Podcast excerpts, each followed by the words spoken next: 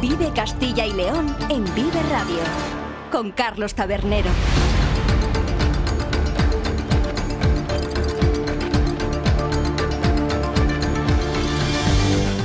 Hola, ¿qué tal? Muy buenas tardes. Bienvenidos, bienvenidas a Vive Castilla y León, el programa con el que les acompañamos desde la 1 hasta las 3 de la tarde para informarles de todos los asuntos de interés que tienen lugar a lo largo y ancho de nuestra comunidad con sus protagonistas. Ya saben, las gentes de Castilla y León nos pueden escuchar a través de la FM en los distintos diales provinciales, en nuestra página web www.viveradio.es, en las plataformas de streaming y podcast y en las redes sociales de Vive Radio. Todo ello con el sonido perfecto del que nos provee cada mañana nuestro técnico Ángel de Jesús.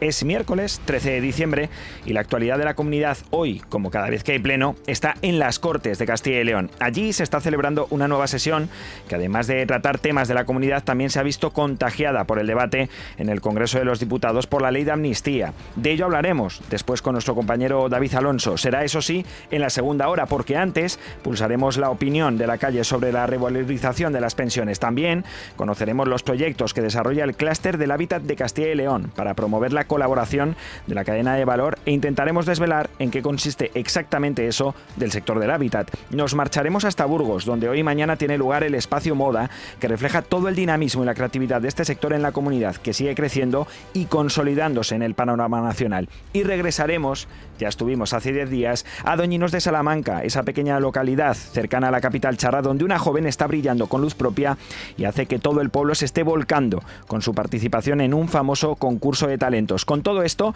llegaremos hasta las 2. Después, pequeña parada en boxes y volvemos a las 2 y cuarto con más temas que nos llevarán hasta las 3 de la tarde. Dos horas de pura radio que comienzan ya en Vive Castilla y León.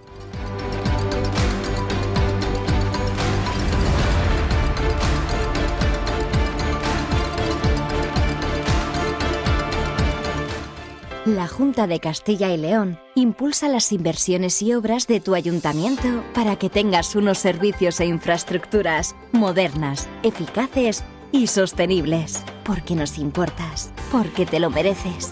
En tu pueblo o en tu ciudad, aquí invierte Junta de Castilla y León. Vive Castilla y León en Vive Radio. Con Carlos Tabernero.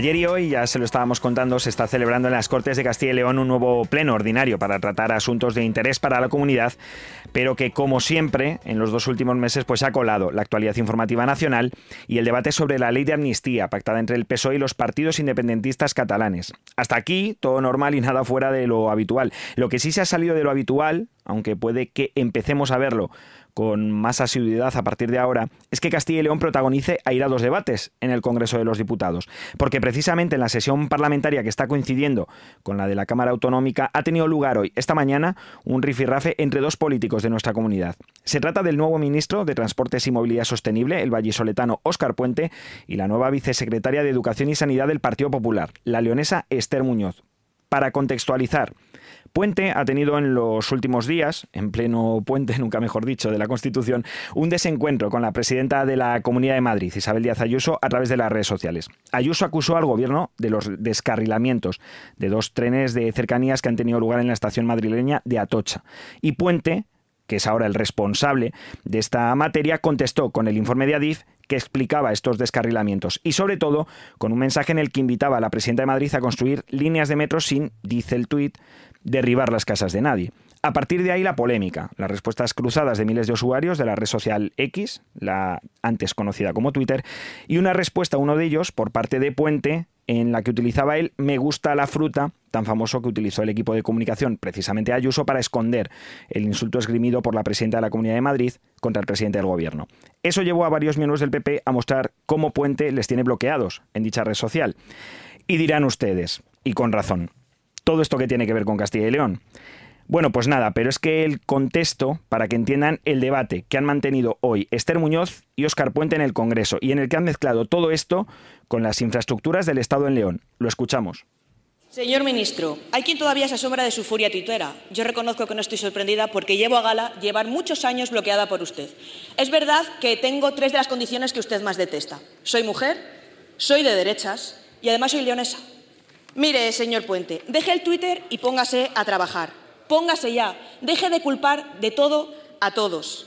Es su responsabilidad como ministro de Transportes vertebrar nuestro país. Los españoles no se merecen pagar el sueldo de un personaje circense a tiempo completo y de ministro a tiempo parcial. Así que póngase a trabajar que para eso le pagamos. Y si no sabe por dónde empezar, ya le adelanto que puede empezar por León, que llevamos cinco años sin recibir ni una inversión del Gobierno desde que ustedes llegaron al Gobierno. Muchas gracias. Me tiene usted muy sorprendido, tengo que decírselo, porque su evolución en estos días, yo le he leído algunas de sus declaraciones, para mí es desconcertante. Usted empezó diciendo que yo iba a ser el ministro que no iba a hacer nada por León. Al día siguiente dijo que yo iba a ser el ministro que iba a desbloquear el bloqueo supuestamente existente de la línea Astorga-Plasencia. Y hace unos días me ha, me ha, dirigido usted una carta diciéndome que pide una reunión para que desbloquee 18 proyectos de León. En fin, pensé, con toda esta evolución de la bestia negra al que va a resolver los problemas de León, que usted vendría aquí a ofrecerme sus consideraciones más distinguidas. Le, le agradezco que me haya ahorrado usted ese bochorno, señora Muñoz. Muchas gracias. Bueno, pues ya ven, o más bien ya escuchan, como churras con merina se cruzan en estos debates que se suponen de control al gobierno y no de insultos cruzados entre miembros de diferentes partidos y más si son de la misma comunidad. Pero bueno, es lo que hay. Luego escucharemos lo mismo, pero al revés, es decir, declaraciones gruesas cruzadas entre líderes de PP y PSOE en las Cortes de Castilla y León a raíz de un tema, la ley de amnistía, que no parece que afecte mucho a los problemas que realmente afectan a Castilla y León, como pueda ser la despoblación el envejecimiento de su pirámide poblacional o, bueno, tantos otros, ¿no? En fin, nosotros sí que seguimos con temas que afectan a la actualidad y a la vida de los ciudadanos de nuestra comunidad. No se muevan, que enseguida volvemos. En Vive Radio escuchamos lo que pasa a nuestro alrededor y te lo contamos. Para informarte, para entretenerte, para emocionarte. Con las voces más locales y los protagonistas más cercanos. Vive tu ciudad, tu provincia. Vive su cultura, su música, su actualidad, su deporte, sus gentes. Vive lo tuyo. Vive tu radio. Vive Radio. Vive Castilla y León en Vive Radio, donde vive la información.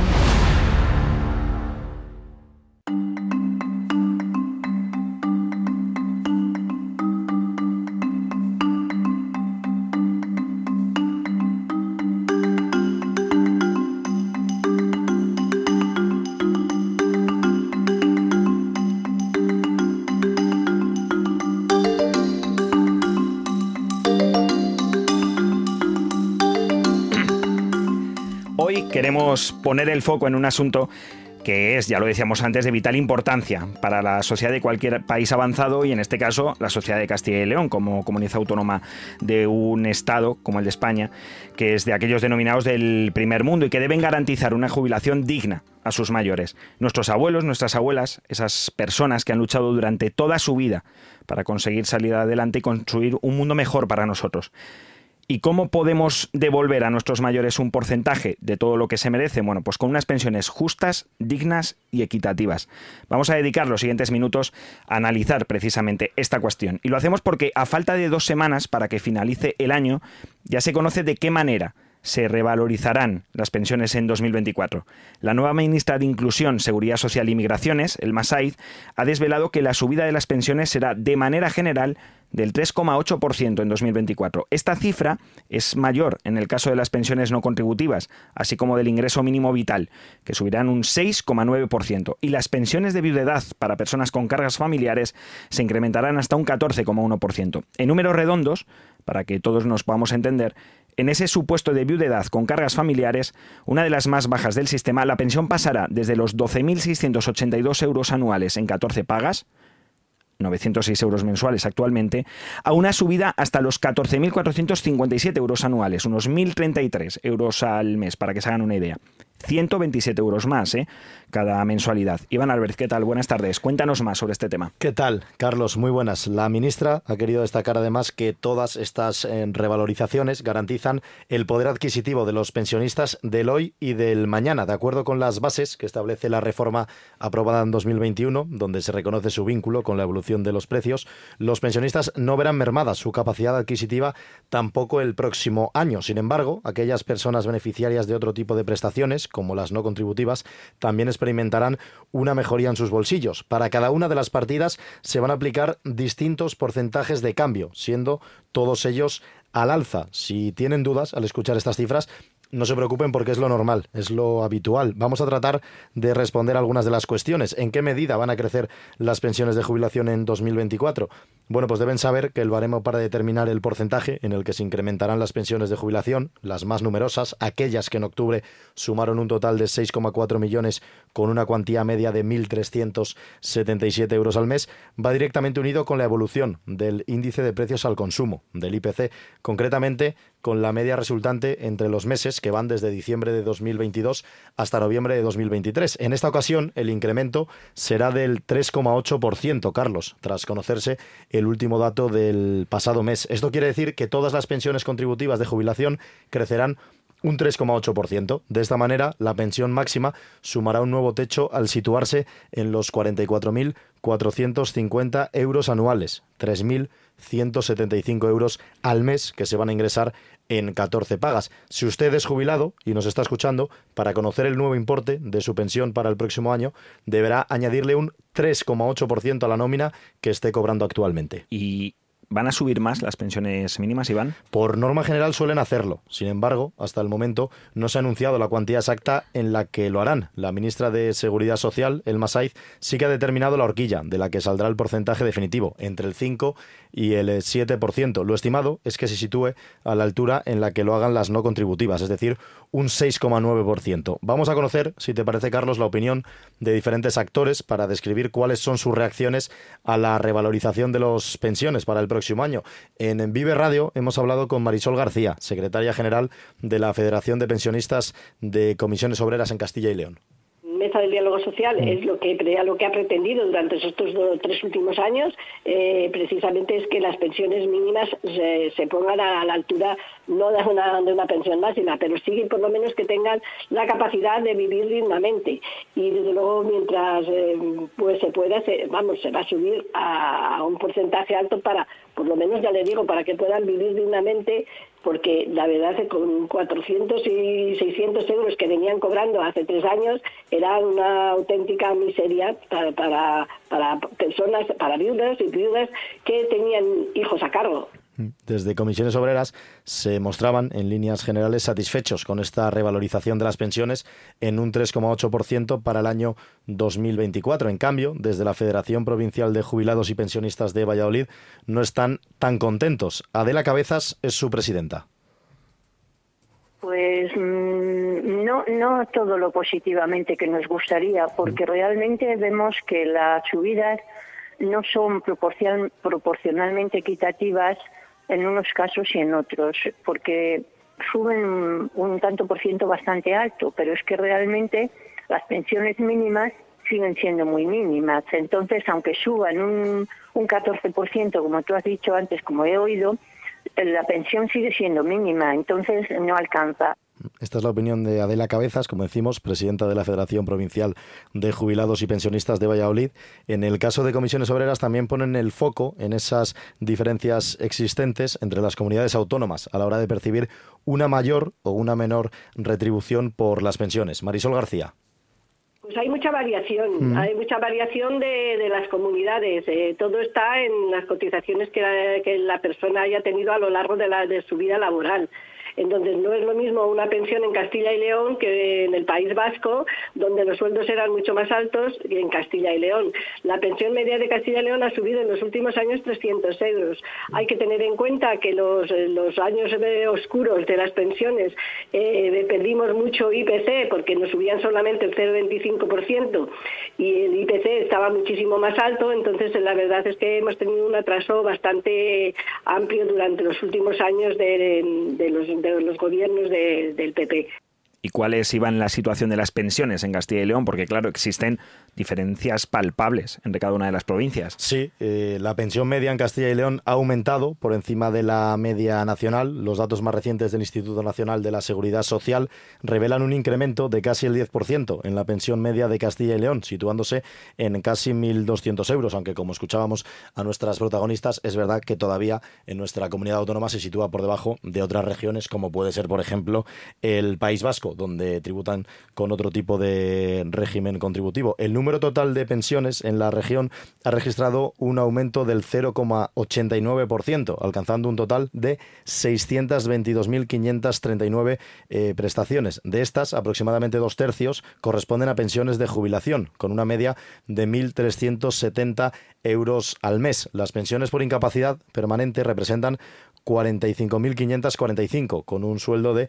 1.114 euros de pensión al mes. Por viudedad hablamos de 848 euros. Por orfandad, 516 euros y en favor de otros familiares 718 euros. Y también hay, Carlos, diferencias entre provincias y yo creo que esto es interesante que lo sepan los oyentes de Vive Radio porque la pensión media más alta se registra en Valladolid, con 1.319 euros al mes, seguida de Burgos con 1.286 euros, la tercera es Palencia, 1.224 euros, la cuarta León con una pensión media de 1.193 euros mensuales, después viene Segovia, 1.141, Soria con una situación muy parecida, también en torno a los 1.140, Salamanca, 1.112, Ávila, apenas 1.047 euros, y Zamora, que supera esos 1.000 euros por muy poco, 1.016, que es la pensión más baja de toda la región. Hay diferencia ¿eh? de los 1.319 euros de Valladolid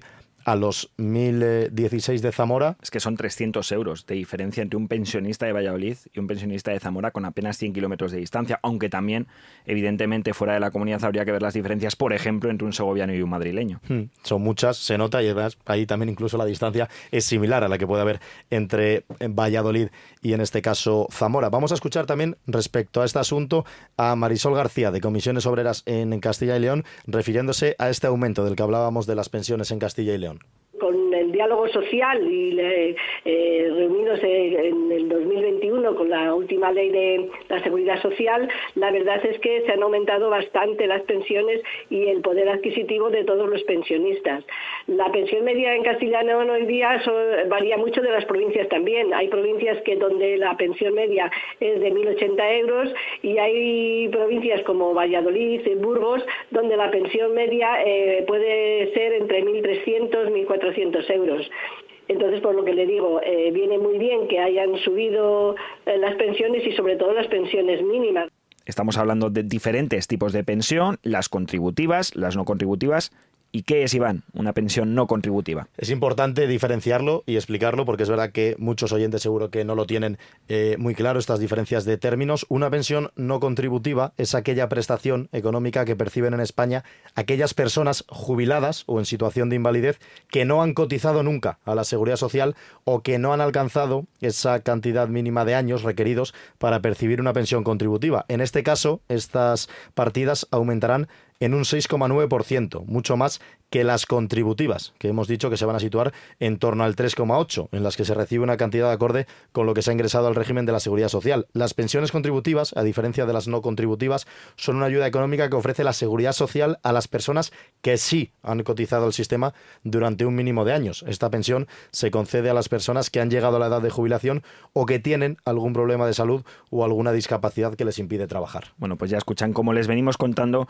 no todas las pensiones se incrementarán por igual. Las pensiones de viudedad con cargas familiares incrementarán más que las demás prestaciones. Lo harán en un 14,1%, unos 127 euros más al mes. Según detalla la propia Seguridad Social, las pensiones de viudedad con cargas familiares las, percibes las perciben quienes conviven con hijos o acogidos menores de 26 años o discapacitados. Y hemos querido, hemos querido, lo hemos hecho de hecho, salir a la calle para pulsar la opinión de los vecinos, de las vecinas de, Castilla y León. Lo ha hecho nuestro compañero eh, Daniel González. Muchos de ellos también ponían el foco y enseguida les vamos a escuchar también en esas pensiones rurales, en una comunidad como Castilla y León, que son más bajas que en otros puntos de España. Vamos a conocer esa opinión de los vecinos y las vecinas de nuestra comunidad respecto a esta revalorización de las pensiones.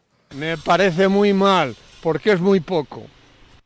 porque soy pensionista, por supuesto. Entonces, mal, me parece mal.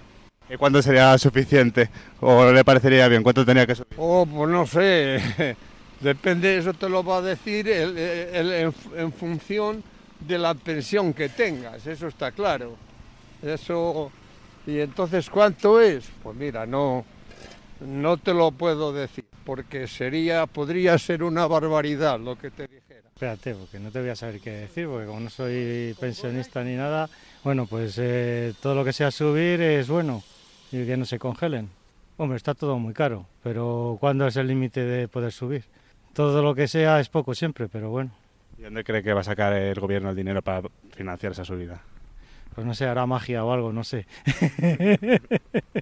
Pues no me parece mucho porque creo que todo... Bueno, pues ya escuchan, hay gente que aunque no sea pensionista también opina porque al final todos llegaremos ahí y será una buena señal si podemos llegar a esa edad y a poder tener las pensiones contributivas o no contributivas que como bien nos ha explicado Iván Álvarez en esta tarde de Vive Castilla y León pues tienen diferencias y bastante reseñables. Muchas gracias como siempre Iván por haber participado y por habernos explicado también toda esta cuestión de las pensiones y su revalorización es importante contarlo, que la gente también lo entienda, Carlos. Yo tampoco, me queda mucho por llegar al tema de las pensiones, pero bueno, unos llegarán otros que antes que otros y no miro a nadie.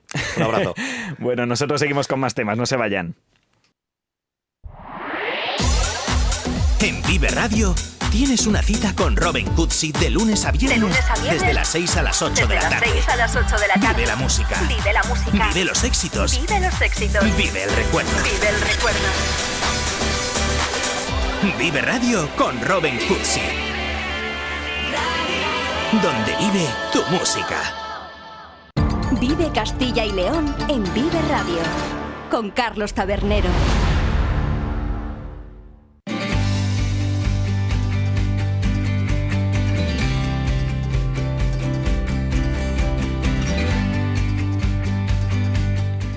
Ahora vamos a hablar de hábitat.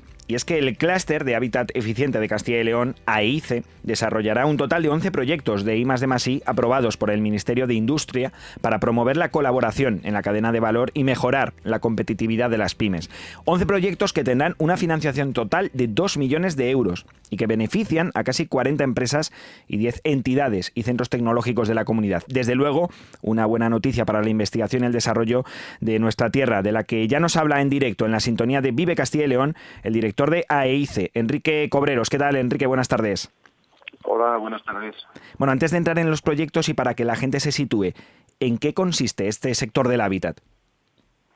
Bueno, el sector del hábitat eh, eh, es, eh, vamos a decir así, el sector de la construcción tradicional, pero definido de una forma mucho más transversal en toda su cadena de valor, desde los recursos endógenos, madera, piedra, etcétera, su industria de la transformación, toda la parte, lógicamente, de la construcción, infraestructuras, las técnicas, etcétera, pero también la industria auxiliar, carpintería, metal, etcétera, y toda la parte de revalorización y gestión de, residuos. Es decir, es considerar, concebir el sector en toda la totalidad de la cadena de, valor, eh, además de, pues bueno, yo creo que en eso hemos sido, somos pioneros en Castilla y León, se ha definido un plan sectorial para para la modernización del sector, plan sectorial del hábitat, que además está teniendo una repercusión a nivel nacional por, porque porque es una es pionero y porque bueno pues pone las bases de ese de, de, este de este sector y por lo tanto bueno pues es un es un trabajo apasionante que, estamos llevando y,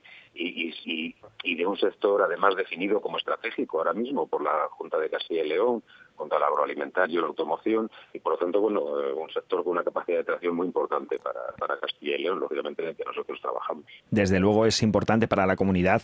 No hay que obviar que es uno de los pocos sectores que cuentan con un clúster, que para que el oyente se sitúe es la unión de empresas y entidades relacionadas precisamente con un sector, y en la comunidad de hecho no hay muchos más, y todos tienen que ver con aspectos relevantes, como es la automoción o la industria agroalimentaria. Ahí el hábitat, desde luego, es clave en Castilla y León. Claro, porque al final el sector del hábitat es el sector responsable de, como decimos nosotros siempre, de, diseñar, construir y mantener eh, las viviendas en las que vivimos, los hospitales que nos curan, las escuelas que nos enseñan, las infraestructuras que nos dan servicio, nos permiten movernos. Ese es el sector del hábitat y por lo tanto es un sector eh, muy importante a la parte del alimentario, lógicamente, que nos da comer, la salud, eh, la, automoción, etcétera. Y Castilla y León, concretamente, bueno, pues es, un, es una región donde su hábitat es uno de sus valores porque Castilla y León es una región de, ciudades intermedias que está demostrado objetivamente que sus valores eh, de salud y bienestar son mejores que las ciudades grandes. No lo decimos nosotros, son los datos, eh, son datos oficiales y objetivos en cuanto a calidad de aire, en cuanto a acústica, eh, etcétera. Y eso es Castilla y León. Y Castilla y León es, entre otras muchas cosas, es calidad de vida. Y para esa, en esa calidad de vida, eh, lógicamente, el hábitat es, es una cuestión fundamental. Y es el, hábitat nos ocupamos eh, en, este sector. ¿no? Desde luego. Vamos ya con los 11 proyectos para los que se ha concedido una financiación de 2 millones de euros por parte del Ministerio de Industria. ¿En qué consisten? ¿En qué se centran en concreto? Bueno, estos, estos proyectos, eh, esta, convocatoria es una convocatoria anual, nosotros venimos trabajando en ella durante mucho tiempo, es una convocatoria exclusiva para clústeres y para los socios de los clústeres, y básicamente es una, convocatoria eh, que permite avanzar en la modernización de los sectores, en las líneas de, trabajo, en las líneas de, modernización de, los mismos, para hacer empresas eh, más competitivas, muy dirigidos a las pymes mm, de, estos sectores y que eh, básicamente eh, eh, tienen como base, valga la redundancia, la tecnología para la mejora competitiva de los sectores. Las líneas de trabajo, como puedes eh, entender eh, nosotras de los propios retos que tiene el sector y la sociedad. Pues estamos hablando de la transición ecológica, de la transición eh, digital, de la cohesión territorial, y nuestros retos como sector, nuestros retos como sociedad. Y entonces, bueno, pues es una convocatoria de la que estamos contentos porque, porque bueno, hemos sido el cuarto clúster a nivel nacional con más proyectos y más financiación obtenida. A nivel nacional. Hay 85 clústeres eh, declarados o definidos como excelentes en el por el Ministerio, nosotros somos uno de ellos, y bueno, pues hemos sido el cuarto, con lo cual estamos muy contentos porque al final se trata de atraer financiación, que además no es ninguna tontería, son financiación de, de, los fondos Next Generation, que, que hablamos muchas veces, oye, los fondos Next Generation no están llegando a las... Bueno, no sé si están llegando mucho o poco, pero estos son dos millones de euros de fondos Next Generation que llegan directamente a las pymes de, de nuestro sector.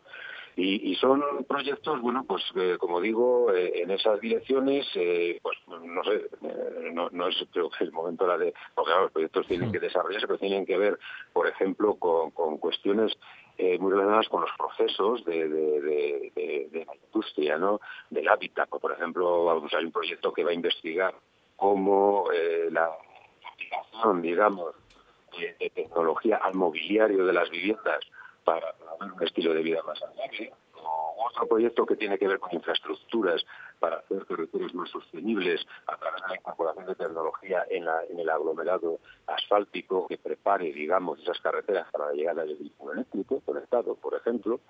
Eh, proyectos que tienen que ver con la mejora del desempeño ambiental de las empresas en sus procesos eh, que es una cuestión muy importante hoy en día porque el futuro se dibuja a partir de ese desempeño ambiental, tanto en la parte de financiación como en la parte de normativa eso es fundamental. Proyectos que tienen que ver también con la salud y el bienestar de las personas, por ejemplo, un proyecto que, vamos a analizar a través de la tecnología y la sensórica múltiples eh, parámetros de los espacios interiores donde desarrollamos nuestra vida, que impactan en la salud de las personas de forma que el edificio pueda responder automáticamente para mejorar esos parámetros de salud o cosas muy técnicas como bueno, una plataforma digital que permitirá comercializar ahorros energéticos generados a partir de la rehabilitación de edificios.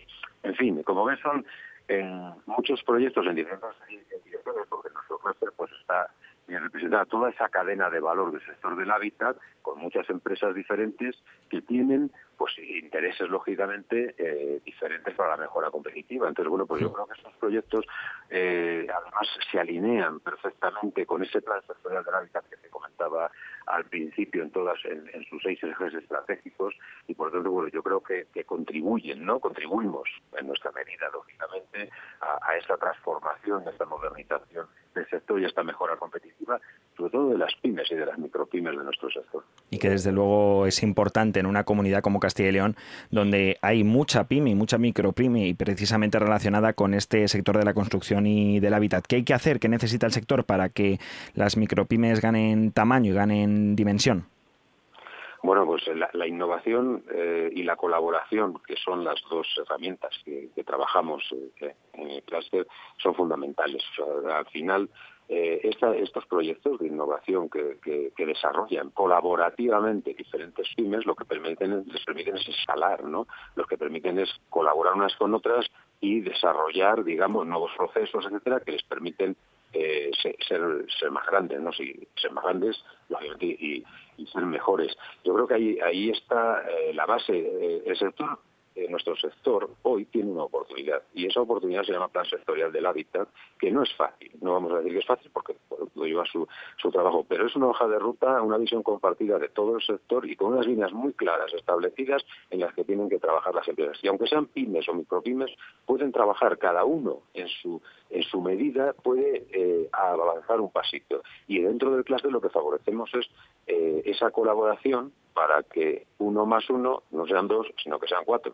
Eso es, y para que la cadena de valor, ¿no? como hablábamos, eh, sea esté perfectamente unida y todos sus eslabones sean importantes. Agradecemos que nos haya comentado no solo la relevancia de estos proyectos, sino del propio clúster de AICE, a su director en esta sintonía de Vive Castilla y León, Enrique Cobreros. Muchas gracias y buenas tardes. Muchas gracias a vosotros.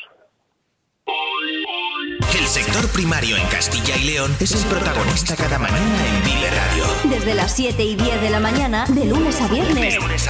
Jaime Sánchez Cuellar te ofrece toda la actualidad informativa relacionada con la agricultura y la ganadería. Y la ganadería. Para estar al día. Para estar al día. Vive el campo. De lunes a viernes, cada mañana. Vive el campo. Aquí. En Vive Radio. Vive Castilla y León en Vive Radio. Con Carlos Tabernero.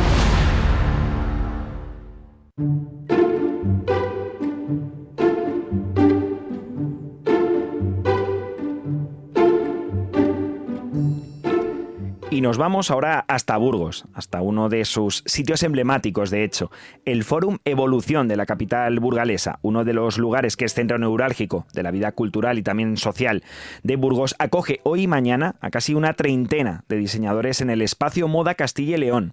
¿Pero qué es esto? ¿Qué es el espacio moda Castilla y León? Bueno, pues se trata del escaparate de la industria textil de la comunidad, uno de los sectores pujantes y en crecimiento que cada vez tiene más creadores y más diversos en sus diseños. Para conocerlos, nada mejor que acercarse hoy y mañana a este Fórum Evolución de Burgos. Y nosotros, como estamos aquí en el estudio, pues nos intentaremos acercar a través de la secretaria general de la Confederación Española de Organizaciones Empresariales en Castilla y León, de Teresa Cetulio. ¿Qué tal, Teresa? Buenas tardes.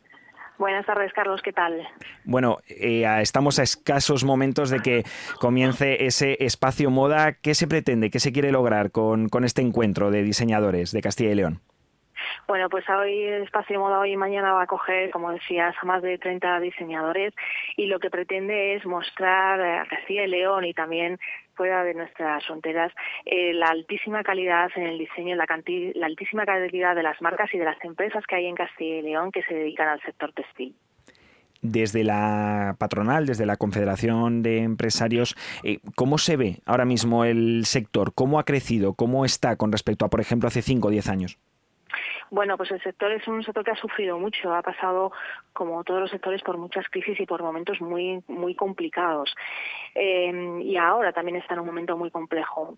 Sin embargo, hay una oportunidad que se vislumbra sobre todo porque hay, muchas marcas, la moda está de moda y está buscando por eh, a nivel internacional desde talleres creativos, diseñadores, creo que es un sector emergente y si entre todos somos capaces de darle ese impulso de innovar con las marcas, nos podemos posicionar ante esta oportunidad que hay eh, y que se está brindando a nivel nacional e internacional con la organización de este espacio moda, ¿qué les están comentando los diseñadores sobre la situación? Es decir, ¿se reciben el suficiente apoyo aquí en Castilla y León? bueno, cada vez ven ellos que están recibiendo más apoyo. Es verdad que eh, siempre querrían más, eso es así, ¿no? Pero este tipo de acciones lo que hacen es darles visibilidad, dar visibilidad a su trabajo que, que os puedo garantizar que es excelente y que, y que llama muchísimo la atención. Y dar visibilidad a un sector que, se mueve muchísimo. Tenemos marcas que, exponen a nivel nacional y a nivel internacional y muy reconocidas a nivel internacional. Y muchas veces eh, lo que tenemos que hacer es darles valor para que nosotros también desde Castilla y León veamos qué tipo de empresas tenemos y, la garantía que, que están dando. Es verdad que necesitan, como todos, pues esa estabilidad administrativa que todos estamos pidiendo, que ese refuerzo para el empleo está siendo muy complicado, hay muchísimas vacantes dentro también del sector y que son muy difíciles de cubrir. Y como, como te decía Carlos, ahora mismo se están vislumbrando oportunidades que si somos capaces de ayudarles, de ver dónde está el foco, ellos podrán reorganizarse hacia aquello que es lo prioritario que está pidiendo el mercado. Y hablando de oportunidades, este espacio moda tiene desde luego a diseñadores consolidados, 14 de ellos, Campo, Raquel Tomillo, Natasha Ranz, Eulalia Mateos y muchos más van a estar durante estos dos días. También 14 diseñadores más que mostrarán sus creaciones en una exposición de últimas tendencias, pero existe también un espacio eh, mañana por la mañana para esos jóvenes diseñadores, ¿no? Para que muestren en un showroom sus nuevas creaciones y que tengan ese espacio de visibilidad y de oportunidad de la que hablábamos ahora. Eso es, acompañar ese talento senior con este talento junior para nosotros es fundamental. Eh, hacer ver a estos 15 jóvenes diseñadores eh, hacerles aprender y hacer ver cómo es el mundo, no solamente de la creatividad, sino que te puedes convertir en una marca, eh, tanto de una marca personal, pero también una marca empresarial y poder generar riqueza dentro de nuestro territorio es algo muy importante para nosotros. Es uno de nuestros objetivos como, como COE, ¿no? como, como representantes de los, de los empresarios que somos, ¿no? hacer esa conversión del diseño a la empresa. Y en cuanto... Eh, entonces, Perdón, sí, continúe. No, te decía que es importantísimo eh, que contarles también esto, ver su, exposición, qué son capaces de hacer y darles varias oportunidades desde aquí. Una, desfilar el año que viene, que para, es un premio para ellos eh, sin lugar a dudas excepcional y, y, por otro lado una formación en patronaje industrial digital que un patronaje a medida que es algo complementario que va a venir también eh, promovido y hablado por Moda España, con lo cual es algo que, tiene esa notoriedad y que les va a ayudar tanto en la formación como en la visibilidad de su trabajo. Y en cuanto a la situación del eh, territorio, ¿se está desarrollando el sector de la moda en Castilla y León por igual en todas las provincias o hay provincias que son más punteras en este espacio, en este sector? Como todo, hay provincias que, que tienen actividades o diseñadores, en este caso lo que estamos como más destacados, más consolidados. El caso de Campo, tú lo comentabas antes, ¿no? Es un caso de, de alguien que lleva muchísimos años en el sector, trabajando muchísimo eh, y, con, y consolidando un poco toda su estructura. Pero bueno, Imelda Silvia Fernández, que es alguien más emergente y que está generando, eh, bueno, pues muchísimo retorno. Pero te podría hablar así de todos y cada uno de los que, que tenemos en nuestra, en nuestra pasarela, Varo Lucas, eh, Ángel Iglesias, eh, José Martín, Coche Ceballos. O sea, podría nombrarte a todos porque todos están trabajando muchísimo en, esta línea y cada uno desde su provincia y desde su territorio. Y por último, y ya para acabar, y le agradecemos desde luego su, presenta, su presencia en la sintonía de Vive Castilla y León a Teresa Cetulio. ¿Qué esperan conseguir con este espacio moda? Es decir, ¿qué, ¿cuál es el horizonte para los próximos meses dentro de este sector en Castilla y León?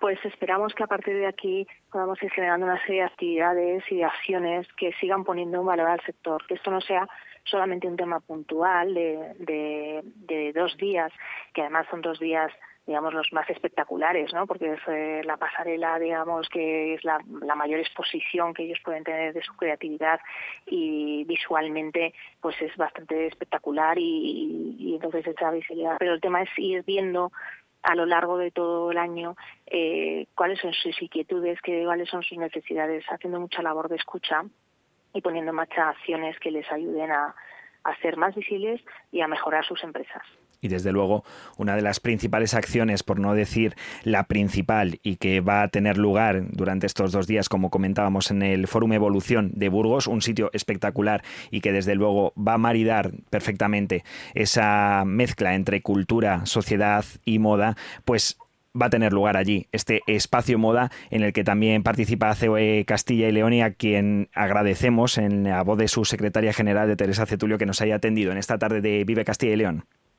Muchas gracias, eh, Carlos, os esperamos.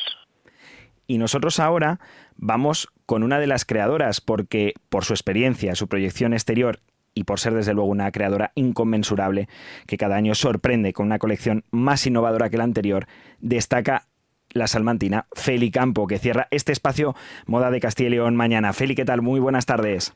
Hola, buenas tardes. Bueno, no sé cuál va a ser la, colección o cuál va a ser esa muestra que se va a llevar a cabo mañana por su parte en este espacio moda de Castilla y León. Eh, pues eh, es, la, es una colección verano 25, 24, 24. Me he adelantado porque ahora estoy con invierno 25. Entonces es, eh, su título es Figurat y es una colección basada en el art deco cubano. Entonces, eh, es pues bueno, pues de colores eh, brillantes. Es una colección bastante alegre para, pues no sé, para, para el poco optimismo que tenemos ahora mismo. Eh, todos, pues eh, bueno, yo creo que que hay que tener alegría de vez en cuando. Desde luego, qué importante es la, alegría. Y para quien no lo sepa, que serán pocos, Feli Campo es una de nuestras diseñadoras más internacionales. Hace poco, de hecho, presentó una colección, vamos, una de sus últimas colecciones, creo que precisamente está de Figurat en la Mercedes-Benz Fashion Week de Madrid. ¿Y qué supone eh, para los jóvenes diseñadores cuando la ven en lugares como este, como espacio moda, de cara a que tengan esa capacidad de decir, yo quiero ser como Feli Campo? Claro, pues eh, se puede, desde luego que se puede, ¿no? Pero lo que sí que es cierto es que hay que trabajar muchísimo, muchísimo. La moda, yo llevo, eh, el año que viene hago mis 50 años en la moda, que son muchos, evidentemente muchos, es, medio siglo, o sea, casi toda mi vida. Entonces, el, el hecho de, que, de que hay que tener mucha tenacidad, mucha paciencia y sobre todo trabajar, trabajar mucho sin pensar en los éxitos, sino pensar en, en, que el camino es largo y en el durar en el tiempo, porque de nada sirve pues no sé, hacer una colección buena, presentarla en una pasarela que todo el mundo va a decir que es maravillosa porque no va a pagar por ella. Eh, no sirve de nada si no hay una continuidad de trabajo, trabajo, trabajo. ¿eh? Pero se puede pues con ese mensaje desde luego nos quedamos, pero ¿se tiene conciencia precisamente de todo el trabajo que hay detrás de, un, de, un, desfile de moda, de cuando se presenta una colección como Figurat? ¿La gente es consciente del trabajo que hay detrás de cada uno de, sus, de esos diseños en el mundo de la moda? Pues eh, quizás, eh, quizás no, porque claro, es, es un momento eh, en el que son 10, 15 minutos la puesta en escena, ¿no? Y sin embargo detrás, detrás ahí es cierto que hay mucho trabajo. Trabajo primero para mí, para mí lo más difícil eh, no es la puesta en escena, que eso me resulta fácil después de tantos años, no, no es eso, es, es dar con qué quiero hacer, o sea, qué quiero transmitir y al mismo tiempo eh, quiero que haya mujeres que se lo pongan. Porque claro, eh, yo no concibo una colección sin pensar en que una mujer se la va a poner. O sea, el, no sé, en los años 80 y 90 hacía muchas locuras pensando en, Buah, hacer por hacer cosas, que eso tienen que hacer los estudiantes. Tienen que hacer locuras. Luego ya para tranquilizarse viene viene la época ya de vender, en la cual hay que tranquilizarse un poco, y entonces, el, y para mí sí es difícil, es difícil el, el pensar, una vez quedas con el hilo conductor de la colección, quedas con la idea y un poco con los tejidos y tal, lo demás ya es, es fácil. De todas formas, tengo que decir de que yo eh, le presenté las colecciones, las dos que presento en Mercedes en la Fashion Week, es como salir al recreo. Esas colecciones es cierto que hago un poco lo que quiero, porque la colección realmente complicada para mí es la que presento en, en, el showroom de Milán y Londres. Eh, claro, eso sí que es difícil, porque ahí van compradores, ahí van compradores y, es, eh, y, tenemos que vender lo suficiente para vivir un año entero de una sola colección. Entonces, eh, ahí sí, ahí ya puedo decir que hay un trabajo detrás increíble y la competitividad, que es otra de las cuestiones que se habla mucho cuando se refieren al mundo de la moda, es tal, es decir, existe esa competencia entre diferentes diseñadores, entre diferentes marcas, o luego hay mucha más hermandad de la que quizás se aparenta. Pues eh, yo creo que hay bastante competencia, sí, hay bastante competencia, aunque, eh, bueno, yo tengo algunos buenos amigos diseñadores buenos, pero son pocos. O sea, sí que sí que hay competencia. Y lo, evidentemente, yo en el, en, en el showroom que estoy en Milán eh, hay competencia porque los que estamos, españolas además, solo estoy yo desde hace 10 años, pero hay gente muy buena. Entonces, claro, tú tienes ese miedo de decir, Buah, como este año el showroom venda muy poco de mi colección, eh, el año que viene no va a querer que la tenga, ¿no? Entonces, ahí hay competencia, pero es una competencia sana, porque te, te ayuda a, a mejorar muchísimo, te ayuda a no levantar ni un palmo los pies del suelo. O sea, por muy bien que a mí me salga un desfile en Mercedes, que es verdad que los últimos, los últimos ha, sido un éxito de visitas, ha sido un éxito de todo, eh, yo no me relajo nada, porque lo importante viene después y claro, eh, lo importante es vender para que mi empresa eh, siga adelante año tras año. Y, y, eso, y eso es muy importante, que, que los, eh, los estudiantes aprendan de que uno es diseñador al cabo de mucho tiempo. No por estudiar diseño eres diseñador, no, ni por hacer un desfile, ni dos. Eres diseñador y no, no puedes levantar los pies del suelo. Tienes que estar muy bien si tú quieres vivir de esto toda tu vida, que es maravilloso como es el caso de nuestra protagonista de Feli Campo, y donde además supongo que tendrá más relevancia precisamente que una figura como la suya, que ha estado en showrooms de la capital de la moda, como es Milán, única española allí, esté en espacios como Espacio Moda para generar también cantera dentro de este sector Eh, sí, en Castilla y León. Sí, yo, yo eh, he de decir que, que es cierto que a mí, a mí la Junta de Castilla y León, siempre lo diré, me llevó hace en el 2003 o 4 a París y ahí, ahí descubrí de que yo iba a hacer colecciones y iba a vender fuera de España. O sea, que le tengo mucho que agradecer. Esa es la realidad.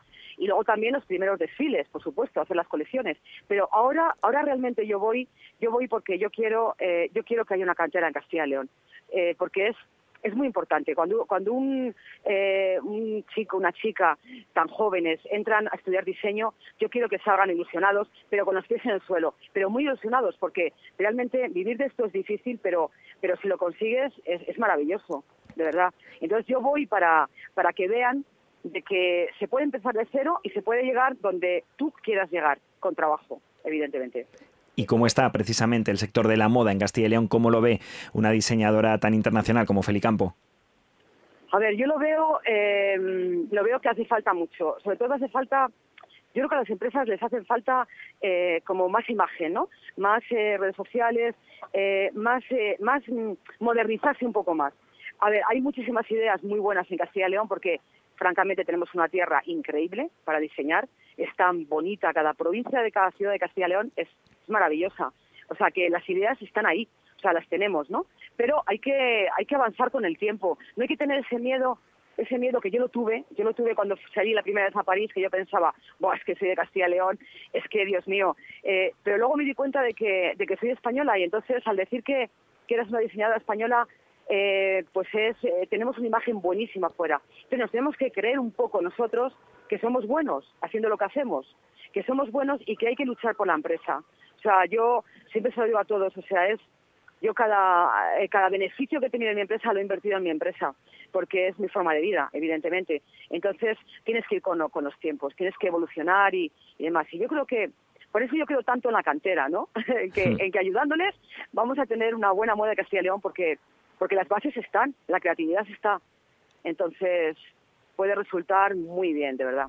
Pues desde luego con esa idea de que las ideas están ahí, de que la cantera está, que la creatividad está, nos quedamos y esperamos que sea magnífica la experiencia de este espacio moda de Castilla y León que se celebra hoy mañana en Burgos y que precisamente cierra con su colección Figurat la diseñadora salmantina y una de las más internacionales, por no decir la más de toda Castilla y León, Feli Campo, que- a la que agradecemos desde luego que nos haya acompañado y nos haya dado esta clase sobre el sector de la moda y su situación en esta tarde de Vive Castilla y León. Muchas gracias, Feli. Bueno, gracias a vosotros. En Vive Radio escuchamos lo que pasa a nuestro alrededor y te lo contamos. Para informarte, para entretenerte, para emocionarte. Con las voces más locales y los protagonistas más cercanos. Vive tu ciudad, tu provincia. Vive su cultura, su música, su actualidad, su deporte, sus gentes. Vive lo tuyo. Vive tu radio. Vive Radio. Vive la actualidad de Castilla y León en Vive Radio.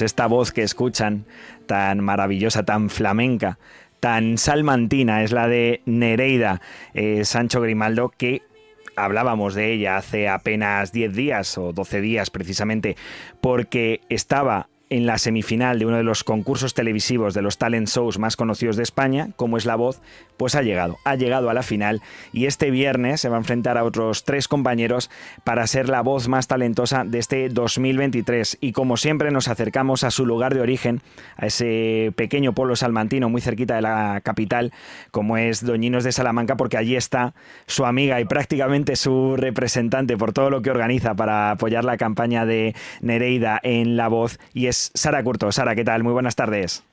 Hola, buenas tardes. Bueno, lo primero por lo que te llamaba era por saber cómo se había vivido en Doñinos durante ese viernes 1 de diciembre la semifinal de la voz y el pase de Nereida a la final. La verdad que fue muy emocionante. En el momento en el que dijeron el nombre de Nereida fue una locura, todo el mundo abrazándose, ya pensando en, en qué iba a pasar en la siguiente ronda y no sé, fue todo muy emocionante, todos saltando y celebrando. Supongo, Sara, que mucho tendría que ver también para ese apoyo el vídeo que, que enviasteis y que en el que participaron todos sus amigos, todos sus familiares y mucha y buena parte del pueblo de Doñinos de Salamanca. Efectivamente, al final la, el, ese vídeo también hizo mucho, hizo que Nereida pues le llegara ese apoyo de, de todo el pueblo. Ahora mismo, ¿en qué estáis trabajando? ¿Qué se está preparando para esta final? Pues se está preparando para el viernes. Eh, todo el mundo que acudió al polivalente de Doñinos a la semifinal eh, se va a realizar en un bar donde se empezó a ver el programa en general desde el primer día que, que empezó el programa. Siempre se había visto en, en ese bar con todo el mundo y demás quitando la última vez que lo movimos al otro lado, entonces vamos a volver allí con la pantalla y demás y a verlo todos juntos allí en el, en el Bar Doñinos. ¿Y qué esperáis de, de esa final de Nereida en su actuación última en el programa de La Voz? Que, que gane, que se lo merece un montón, que lo ha luchado como una campeona que es que a por ello, que gane. Oye, tú que estás todos los días con ella o mucha parte del tiempo con ella, ¿cómo está? ¿Cómo va de nervios ante esa final? Y sobre todo, no sé cómo disfrutó de la semifinal cuando volvió de Madrid allá Doñinos. Pues muy bien, la verdad. Al final, para ella ya esto es un triunfo, para ella y para todos nosotros, obviamente. Y nada, ahora trabajar en ello y a lucharlo y, y, pase lo que pase, ya, ya está contenta, ya tiene su premio. Desde luego, porque llegar a una final de un concurso, de un talent show, de la con la cantidad de personas que acuden a él para intentar lograr ese premio de ganar, y ya no solo de ganar muchas veces, sino simplemente de que los jurados den al botón y puedas pasar a esas eh, primeras fases, es desde luego uno de los mejores galardones, uno de los mejores premios que un cantante puede recibir, pero además llegar hasta la final, pues es un paso adelante en la carrera de cualquiera y más en el caso de Nereida Sanchón Grimaldo, que tiene 21 añitos. Pero bueno, Sara, en cuanto a Nereida, no sé si nos puedes avanzar algo, si te ha contado algo de qué es lo que va a cantar en esa final. Nada, nada, ya lo veréis todo. Este viernes ya, ya se verá todo, no puedo decir nada. Queda todo para la sorpresa. ¿Y hay algo preparado para después, se gane o no se gane? Pues la celebración ya, donde la emoción y, y la alegría nos lleve, la verdad. Pase lo que pase, ahí estaremos. Eso es, a disfrutarlo. Muchísimas gracias por habernos acompañado en esta tarde de Vive Castilla y León y esperamos, Sara, que en próximas fechas podamos hablar de nuevo, porque en este caso sea con Nereida como ganadora. Exacto, muchas gracias y de Sara Curto, una de las mejores amigas de esta joven artista salmantina que está triunfando por todo lo alto en el concurso de la voz. Vamos ahora a hablar con el alcalde de la localidad de Doñinos de Salamanca, con Manuel Hernández. ¿Qué tal? Muy buenas tardes. Buenas tardes. Bueno, alcalde, en este caso no sé si nos comentaba eh, Sara que todos los actos se van a desarrollar en uno de los bares. Eh, no sé si es que el centro polivalente no estaba disponible o es precisamente porque se ha querido volver a los orígenes. Sí, eh, la verdad es que cuando estuvimos hablando con, con Sara y con el resto de, gente el, día que pasó a la final, pues me comentaron que, preferían estar, pues eso, ver la final en el en el bar y, bueno pues eh, disfrutar pues, de donde lo han estado viendo en muchas de las eh, de las ocasiones. Entonces bueno pues eh, hemos accedido a ello y bueno pues creo que la celebración o, o, bueno o, ver la participación y luego la celebración la haremos ahí en, el, en uno de los bares del, municipio. Supongo, alcalde, que es muy importante ¿no? para un pueblo como Doñinos ya no solo eh, tener a una de sus ciudadanas, a Nereida, en una final de un concurso televisivo, sino también vivirlo, me refiero. El viernes 1 de diciembre seguro que se vivió aquello como una fiesta, un día más festivo de, del pueblo. Sí, totalmente. La gente que estábamos eh, concentrados... Eh, alrededor de, la pantalla, pues eh, una vez que, que Nereida pasó a la, final, pues bueno, pues eh, fue un momento de, mucha alegría y de mucha satisfacción, de, ver que, que, después de haber eh, trabajado durante muchos años, pues, bueno, pues se veía recompensado su trabajo. Exactamente, ¿qué es lo que se espera en caso de gane o no? porque la repercusión de su paso por la voz, desde luego, va a ser enorme. Bueno, pues de momento no tenemos nada previsto, pero seguramente que, gane o no, bueno, pues eh, algún homenaje eh, por parte de, seguramente de, de sus eh, más allegados, como por parte del ayuntamiento, pues habrá que realizarle, porque poner el nombre de Doñero de Salamanca a nivel nacional, pues para nuestro municipio es, es importantísimo. Entonces, bueno, pues esa publicidad que, que, se está haciendo del municipio, bueno, pues es impagable por parte de, de. Eso le iba a preguntar. Eh, ¿Se está notando, se empieza a llegar y, a sentir en Doñinos la presencia de, Nereida fuera de, las fronteras de Salamanca, que ya se la conocía allí en la provincia, en muchas de las fiestas de diferentes localidades, eh, cantaba y participaba en esos actos, pero ahora ya el estar en un programa con la relevancia que tiene la voz, no sé si se está notando en el día a día de, Doñinos. Bueno, eh, en el día a día de, Doñinos se, nota, bueno, pues en que todo el mundo está eh, involucrado en que, en que Nereida pueda ganar el, eh, este, este concurso. Y bueno, pues a nivel, a nivel eh, sociedad, pues bueno, pues es cierto que es una repercusión importantísima, pues el que tengamos esa, esa promoción, el que la gente sepa que, que Doñinos es donde está Doñinos y que, bueno, pues tengamos luego una repercusión en el número de personas que quieran venir al municipio, verlo o que quieran venir a disfrutar de cualquiera de las actividades que realizamos durante el año.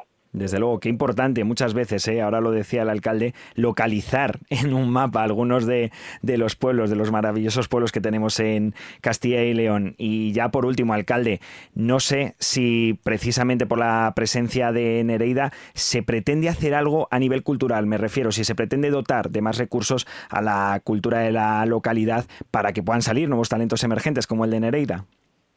Bueno, eh, ahora mismo eh, ha salido en Nereida, también tenemos eh, eh, otro chico que, que, se llama Sergio, que también, eh, pues bueno, hemos tenido las instalaciones para que pudiera preparar eh, sus conciertos y que pudiera, pudiera tener pues una presencia también mayor a nivel provincial. Y bueno, nosotros siempre estamos abiertos a que cualquiera de las personas que, que residen en el municipio y presenten un talento eh, en el que puedan eh, desarrollar dentro de, este municipio, pues las instalaciones siempre están abiertas pues desde luego con ese mensaje nos quedamos con el de que las instalaciones de un pueblo deberían estar, y lo están en el caso de Doñino, siempre abiertas para que la gente, los jóvenes principalmente, que tengan talentos en cualquier tipo de arte, puedan desarrollarlo en sus localidades, como es el caso de Nereida Sanchón Grimaldo, que desde Doñinos de Salamanca está ahora triunfando para todo el país en el programa de La Voz. Agradecemos al alcalde de Doñinos, a Manuel Hernández, que nos haya acompañado en esta tarde de Vive Castilla y León y deseamos para Nereida, para él y para todo el pueblo toda la suerte del mundo, todos los votos posibles para que se convierta en la ganadora de este talent show. Muchas gracias, alcalde. Muchas gracias a vosotros y bueno, esperemos que volvamos a hablar, pero ya con Nereida campeona. Eso es, eso esperamos todos desde aquí, desde Villa Castilla y León, donde volveremos a partir de las dos y cuarto con más temas de actualidad, con esa sesión plenaria de las Cortes de Castilla y León que se celebró ayer y hoy, pero ahora se quedan con los servicios informativos de Vive Radio. No se muevan, que a las dos y cuarto volvemos.